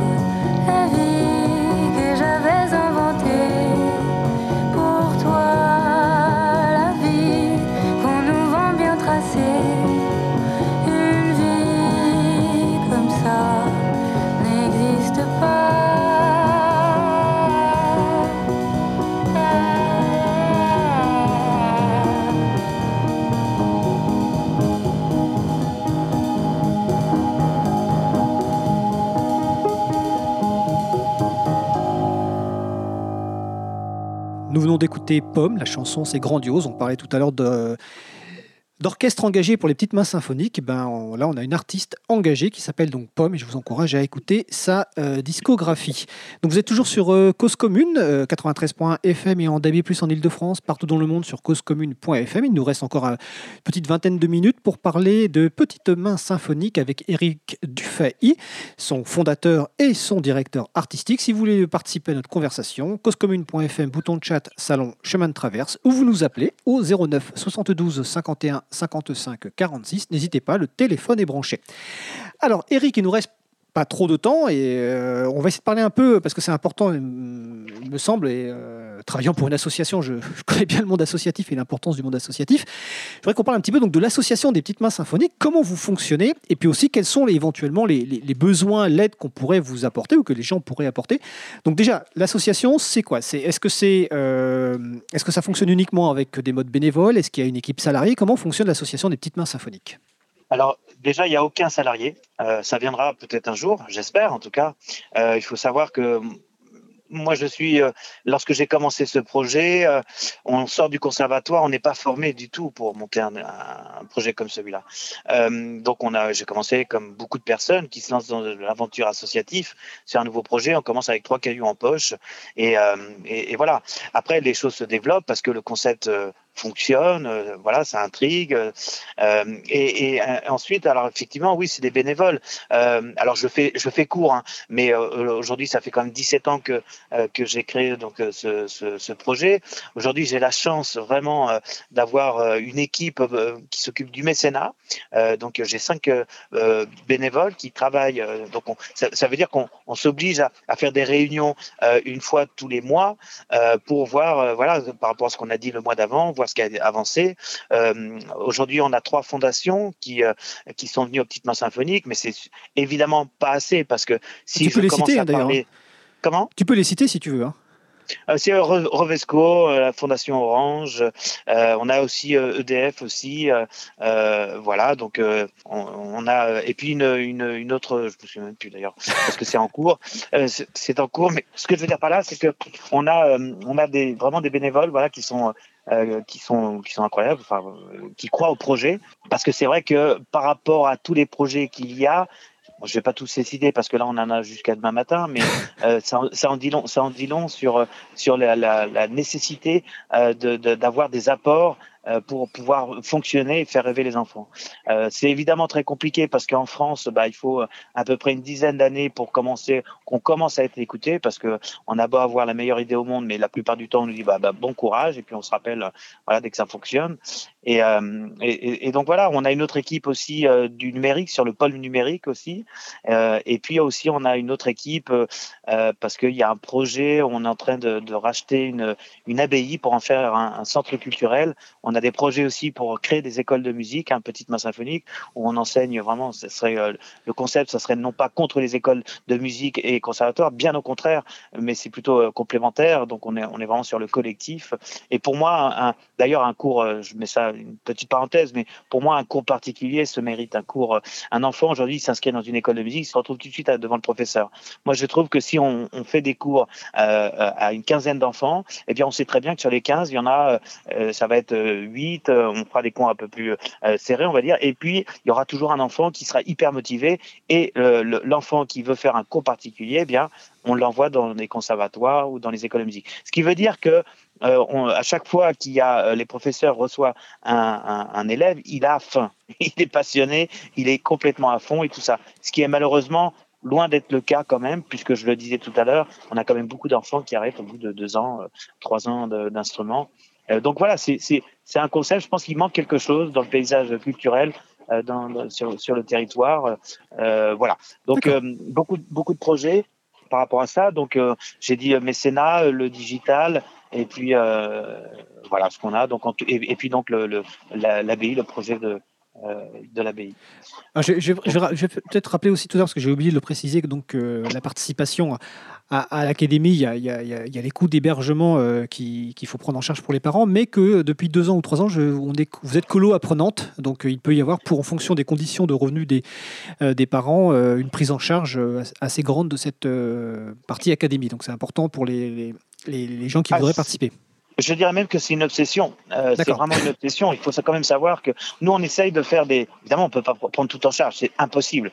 Mais euh, cette obsession de, de, de, le prix d'une académie, à ma connaissance, euh, eh bien, on est l'académie la moins chère de, de France. C'est comme d'artiste, si vous trouvez si vous trouvez moins cher, on vous rembourse la différence. C'est jamais arrivé. C'est 700 euros pour les 15 jours en, en, pension complète, c'est ça, si je me souviens bien.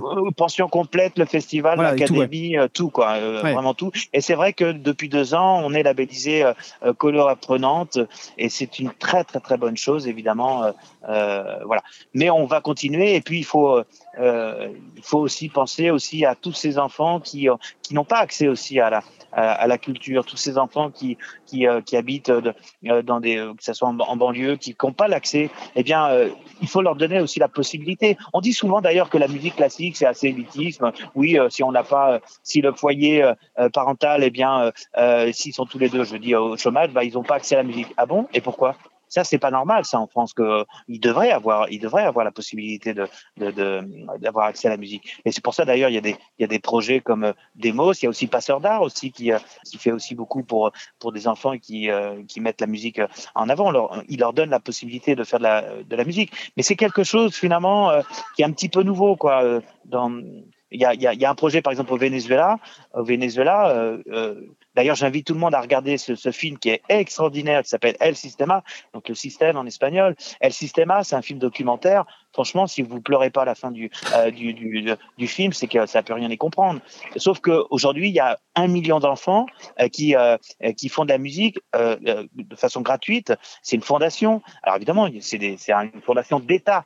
Hein, donc c'est l'État qui prend ça en, charge et c'est fabuleux. D'ailleurs, le meilleur exemple, c'est évidemment Gustavo Duhamel qui vient d'être nommé d'ailleurs euh, à l'Opéra de Paris, euh, donc euh, un chef d'orchestre qui, est fabuleux, que j'ai eu l'occasion de, rencontrer avec des amis et aussi notamment le, fondateur de, de Sistema, José Antonio Abreu, qui était une personne fabuleuse. Et je pense que là-dessus, là c'est ça qu'on doit, le, le travail qu'on doit faire aujourd'hui, c'est ça, c'est l'accessibilité à tous, pour tous les enfants. Et qu'on arrête de dire qu'un enfant qui habite en banlieue ou je ne sais quoi, ou même dans le 16e hein, d'ailleurs, hein, parce qu'on parle beaucoup de banlieue, pour moi un enfant reste un enfant, mais euh, un enfant qui dit bah non mais moi la musique classique c'est pas pour moi, ah bon? Euh, Il n'y a pas de raison voilà, ça c'est pas normal. Donc il y a, y a, tout un travail à faire euh, qui est, qui est euh, voilà. Alors il y a quelques associations qui, qui, qui travaille beaucoup, qui milite beaucoup, mais il y a encore énormément de travail. Je dirais qu'on est le prémisse là aujourd'hui, c'est on est c'est le prélude de- d'une conscience qui fait qu'aujourd'hui on doit se bouger pour que la musique soit euh, accessible. Et les petites mains symphoniques doivent être au service aussi de de de, de, ces euh, de ces enfants. D'ailleurs, aux académies, on accueille euh, des enfants de, de, passeurs d'art qui seront présents à l'académie. Donc, c'est c'est deux, j'allais dire, c'est deux cultures différentes, mais finalement, ça reste des enfants et on parle de musique. Et la musique, il n'y a pas de climat, il n'y a pas de frontières. Voilà, le lapsus climat, c'est pareil. Je parlais du climat, c'est pareil. Il n'y a pas de frontières. Il n'y a pas de frontières aussi. Donc, c'est pour moi, c'est la complémentarité.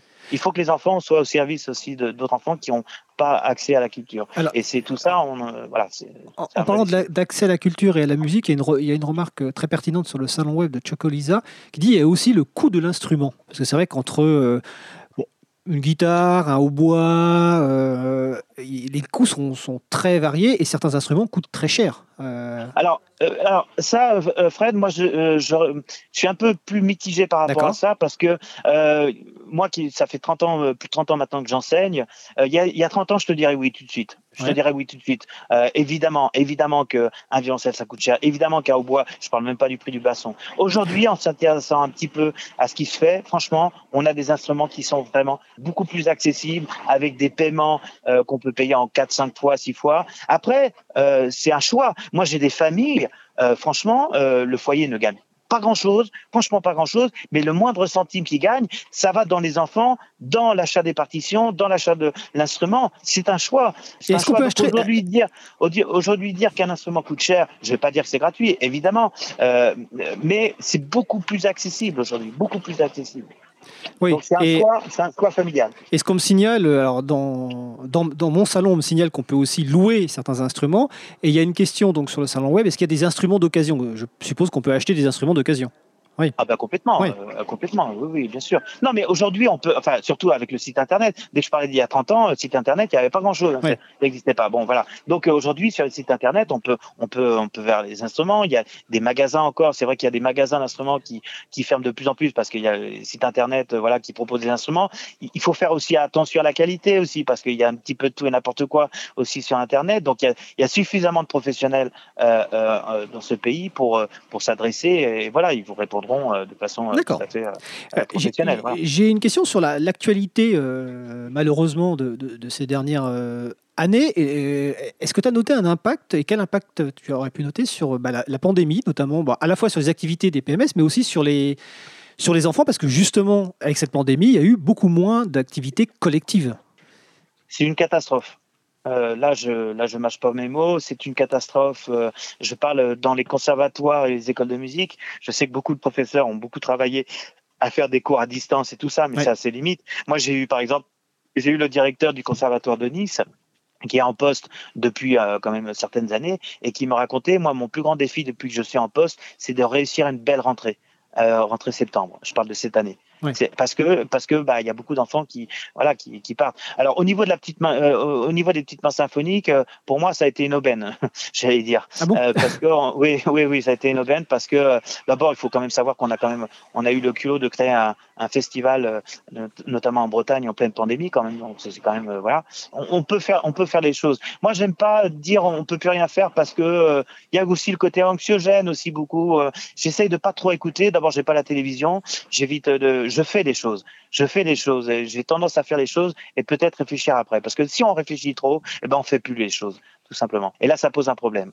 Donc, euh, alors évidemment, il faut une fois qu'on fait les choses, euh, il faut, un minimum. Mais euh, le, fait d'avoir créé un, festival en dit long euh, finalement euh, par rapport à ça. Alors que euh, je vois l'année dernière au mois d'août, mais tout le monde me disait mais ne fais pas le festival, t'auras pas l'autorisation, c'est pas possible. Moi j'ai plein d'amis qui étaient directeurs de, festivals qui ils ont tous annulé le festival, leur, festival la plupart, et, alors qu'ils auraient pu le faire. Moi j'ai dit non, on garde. Même le maire, le maire euh, de Verneuil, je parle pour la Normandie, euh, il m'a dit on, on fait pas. J'ai dit si tu fais pas, si on va pas jusqu'au bout, eh bien, je pars, je pars de la commune. Donc, euh, il m'a fait confiance et on a pu le faire, euh, cette académie. On l'a fait dans le respect des normes, parce qu'il faut quand même savoir que chaque académie, on est inspecté, et pas des moindres, hein, parce qu'un inspecteur qui arrive, euh, je rappelle qu'on a affaire à des mineurs, donc je vous raconte, enfin, le, le, Oui, le, le côté draconien au niveau de, des encadrements d'enfants, c'est du délire. C'est vraiment du délire. Il y a des lois qui, qui existent depuis euh, 1930 qui sont plus du tout cohérentes par rapport à aujourd'hui.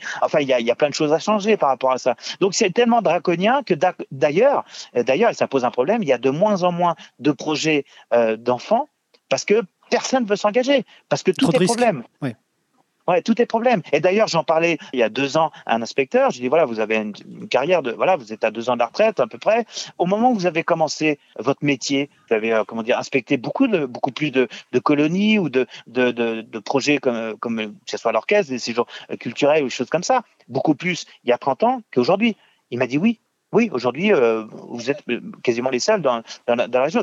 Franchement, c'est, ça, c'est une vraie problématique parce que euh, chaque, chaque problème, bah, aujourd'hui, bah, on en parle. Moi, je, j'ai entendu parler là d'un, un, gamin, malheureusement, il a, bu un verre d'eau, il en est mort. C'est horrible. Et, euh, et on n'était pas, on était, euh, comment dire, et donc euh, ça veut dire que le séjour a été, a, a été arrêté tout de suite. Enfin voilà, c'était, ça fait de 20 heures. C'était dans le sud de la France. Et après enquête, il y a eu, c'est avéré qu'en fait, il est mort, mais c'est pas du tout à cause du verre d'eau. Quoi, c'est malheureusement, euh, c'était une rupture d'un anévrisme. Enfin bon, Ah oui, voilà. Donc c'est, et donc il y a- oui, mais ce que je veux dire par là, c'est que euh, tout est risque en fait. Il faut, faut être conscient que avec les mineurs, avec la pression qu'il y a, et c'est, normal qu'il y a besoin d'encadrement évidemment, tout ça, mais je pense qu'en France c'est beaucoup trop. Mais justement, Et ça, toi, toi, euh, toi, comment, comment tu, tu le, le vis? Est-ce que finalement tu te dis, bon, il faut faire on- et on- Est-ce que tu n'es jamais stressé par. Parce qu'en fait, c'est vrai que tu faut être clair, tu lances quand même beaucoup, beaucoup de projets absolument incroyables.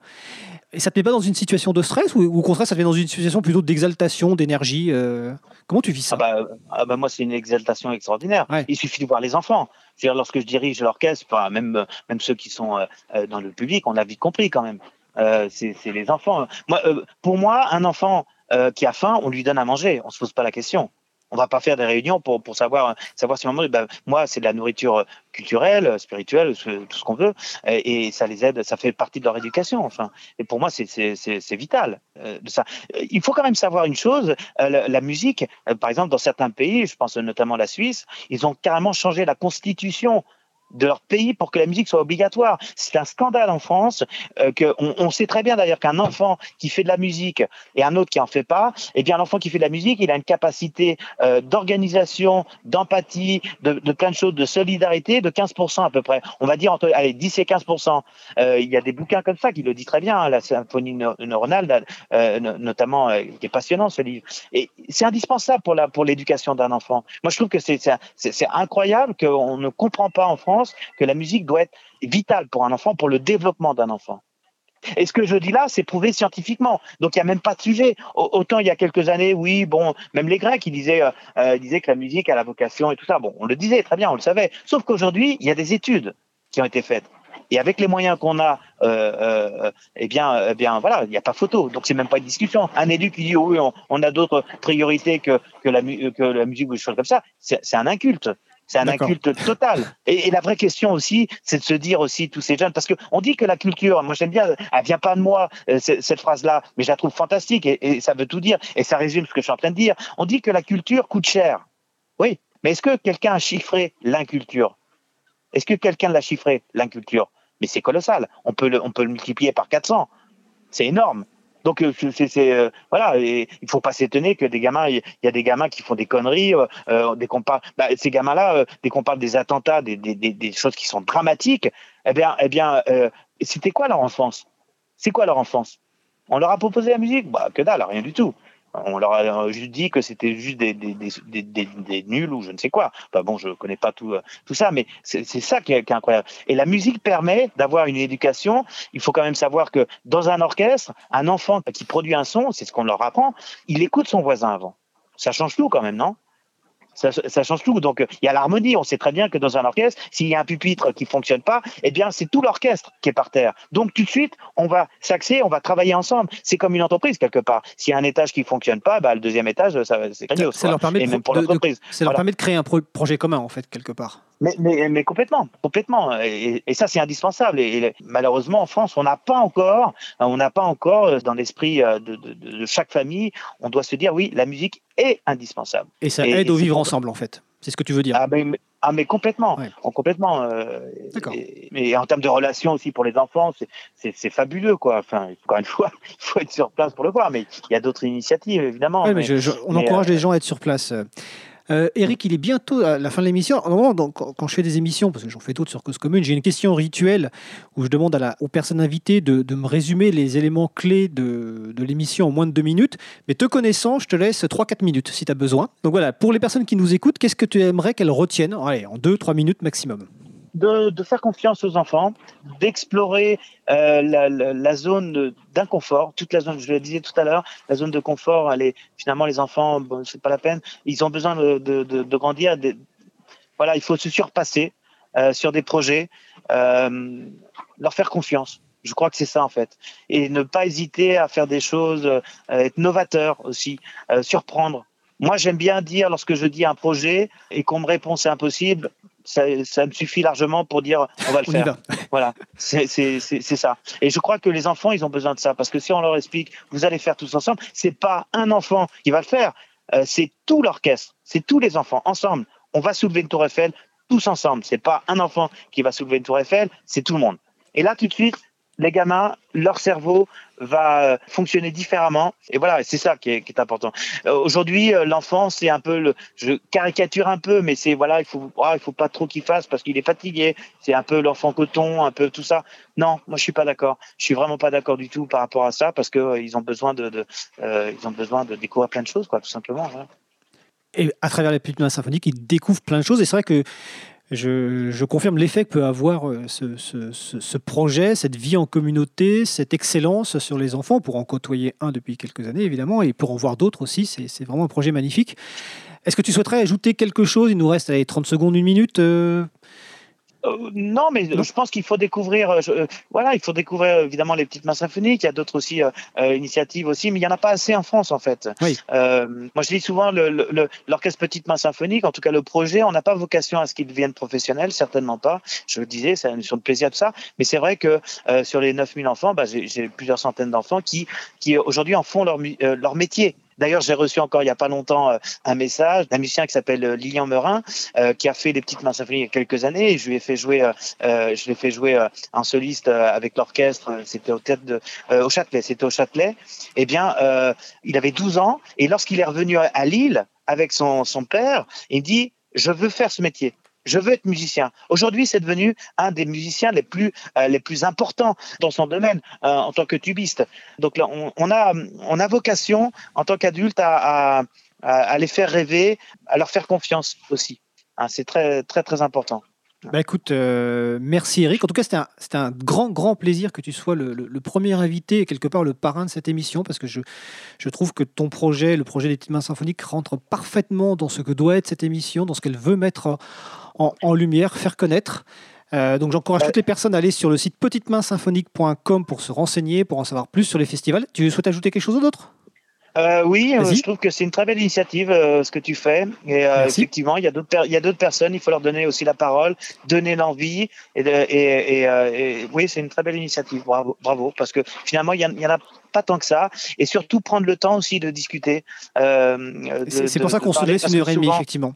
Ouais, parce que souvent, bon, moi, je fais pas mal d'interviews, euh, choses comme ça, mais c'est en deux minutes. euh, voilà, en deux minutes, on connaît pas. Et, et le milieu de la télévision, c'est un peu pareil aussi quelque part. Dès qu'il y a un artiste, s'il va parler de son projet en 30 secondes, une minute et tout ça. Il y a une chaîne d'ailleurs qui s'appelle Thinkerview, qui est, qui est vraiment Oui. très bien. Euh, et, et- et là, on donne la parole pendant deux heures, trois heures. Et je trouve que il faut prendre le temps de découvrir des personnes qui, qui méritent de, de- de- de découvrir. Il y en a plein. Dans ce pays-là, c'est ça. On, on dit souvent en France, on, on a des idées. Alors, il y a, il y a énormément de, de très belles initiatives, mais on n'en parle pas euh, suffisamment. Et donc, euh, ton initiative, bravo. Voilà. Bonne Bah, Écoute, merci Eric, parce que c'est exactement pour ça. ça. et c'est aussi pour ça que euh, je le disais, j'aime faire de la radio, j'aime le faire de la radio sur Cause Commune, c'est qu'on laisse le temps et on fait découvrir des choses. En tout cas, grand merci Eric, on va te laisser profiter de la fin de, de la soirée et on se voit bientôt de toute façon pour l'Académie et puis le, le, le Festival des Petites Mains Symphoniques. Donc c'était Eric Dufay, chef d'orchestre, musicien, fondateur et directeur artistique des Petites Mains Symphoniques. Donc le site c'est que vous pourrez retrouver les vidéos et toutes les informations sur l'Académie et sur les festivals à venir. Belle soirée Eric, puis à bientôt en août. Merci pour l'invitation, Fred. À très Merci, à bientôt. Cette première émission Chemin de Traverse va bientôt se terminer. Place à une pause estivale et au programme d'été de la radio. Cette émission est une rencontre avec des personnes, des projets, j'espère que vous l'avez compris.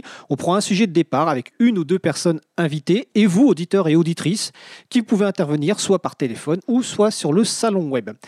Mais outre cette euh, rencontre avec des personnes et des projets, est également prévu au programme des chroniques. Alors pour cette première, il n'y avait pas de chronique parce que déjà c'est une première, et puis parce que le sujet est tellement passionnant et comme vous l'avez bien compris, Eric est quelqu'un de passionné que je ne pouvais pas caser de chronique, c'était juste pas possible.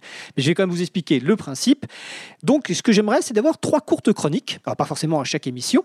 La première, ce serait c'est un livre, c'est un article. Donc présenter un livre ou un article ayant un réel impact sur notre conception de la vie, sur notre manière d'appréhender les choses, qu'on se dit qu'il y a un avant et un après cette lecture, ou, ou qui simplement a fait passer un très bon moment. Donc voilà, une chronique de 2-3 minutes qui s'appelle C'est un livre, c'est un article. Deuxième chronique, c'est une chanson, c'est une musique. Bah, c'est un peu le même principe, mais c'est pareil d'une chanson, d'une musique, et l'écouter aussi. Peut-être parce qu'elle rappelle un, mo- un moment dans sa vie, peut-être qu'elle elle a changé quelque chose en soi, peut-être parce que c'est une chanson engagée, ou pour expliquer le sens plus ou moins caché de la chanson. Il y a beaucoup de chansons qu'on découvre. Euh, je vous encourage par exemple à écouter le dernier, euh, je crois que c'est dernier, l'un des derniers Pop Co de Rebecca Manzoni sur les chansons avec messages cachés notamment. Il y a des surprises. Euh, J'ai découvert que des certains titres, en fait, il y avait des messages cachés que je ne connaissais pas. Donc voilà, une chronique, c'est une chanson, c'est une musique. Et puis la dernière, c'est le billet d'humour, le billet d'humeur. Bah alors en fait, c'est un petit peu laisser la libre parole aux personnes qui ont envie de dire quelque chose. Donc pareil, en 2-3 minutes. Et plutôt que d'avoir forcément une personne dédiée à une chronique pour chaque émission, ce que je préférerais, c'est que lors de chaque émission, ben, euh, vous encouragez à prendre votre téléphone, à appeler pour faire l'une des chroniques du soir, ou simplement prendre rendez-vous pour une prochaine émission en disant, ben voilà, moi je souhaiterais vous présenter par exemple un livre ou une chanson, ou j'aurais envie de faire un billet d'humeur. Donc n'hésitez pas à me contacter. Il y a un formulaire de contact sur le site web de la radio, sur causecommune.fm. Vous pouvez également vous abonner au podcast de l'émission, à la lettre d'actu de l'émission. Donc tout est sur causecommune.fm. On va se donner donc euh, rendez-vous en- mercredi 7 septembre. Puis chaque mercredi à 21h, si j'y arrive, parce que c'est quand même pas garanti. Je remercie encore une fois hein, Eric Dufayet pour avoir accepté d'être le premier invité de cette nouvelle émission et pour sa présentation de l'orchestre des Petites Mains Symphoniques. Merci à vous d'avoir écouté l'émission. Donc n'hésitez pas à me faire des retours. Un formulaire de contact est disponible sur la page de l'émission sur le site causecommune.fm. Je remercie notamment les personnes qui étaient sur le salon web de l'émission. Euh, Manu, Cousine et Chioko Lisa. Euh, bon, je ne sais pas si je le prononce bien. En fait, Isabella qui est une de mes collègues et c'est un grand plaisir de savoir que tu étais là ce soir. Euh, vous êtes sur Cause Commune 93.fm et en DAB+, en Ile-de-France, partout dans le monde sur causecommune.fm. Vous écoutez actuellement la musique de générique, euh, c'est Smaltz, Schmatz, Schmatz, je vais apprendre à la prononcer, de Jazzar, c'est une licence libre, Creative Commons CC BY. Euh, la voix de- du générique, c'est Laure Élise Daniel, je la remercie. Vendredi soir, un rendez-vous musical avec euh, Panay by Mac à partir de 21h et ensuite à partir de 23h, une nuit musique, nuit house proposée par plusieurs animateurs et animatrices de la radio jusqu'à la fin de la nuit et peut-être même jusqu'au petit matin sans doute. À celles et ceux qui prendront des vacances, nous souhaitons de bien profiter de ce temps de repos, de loisirs et de ressourcement. Branchez-vous tout de même sur Cause Commune, un programme d'été est en cours de préparation. Nous on se retrouve à la rentrée. Salut et solidarité.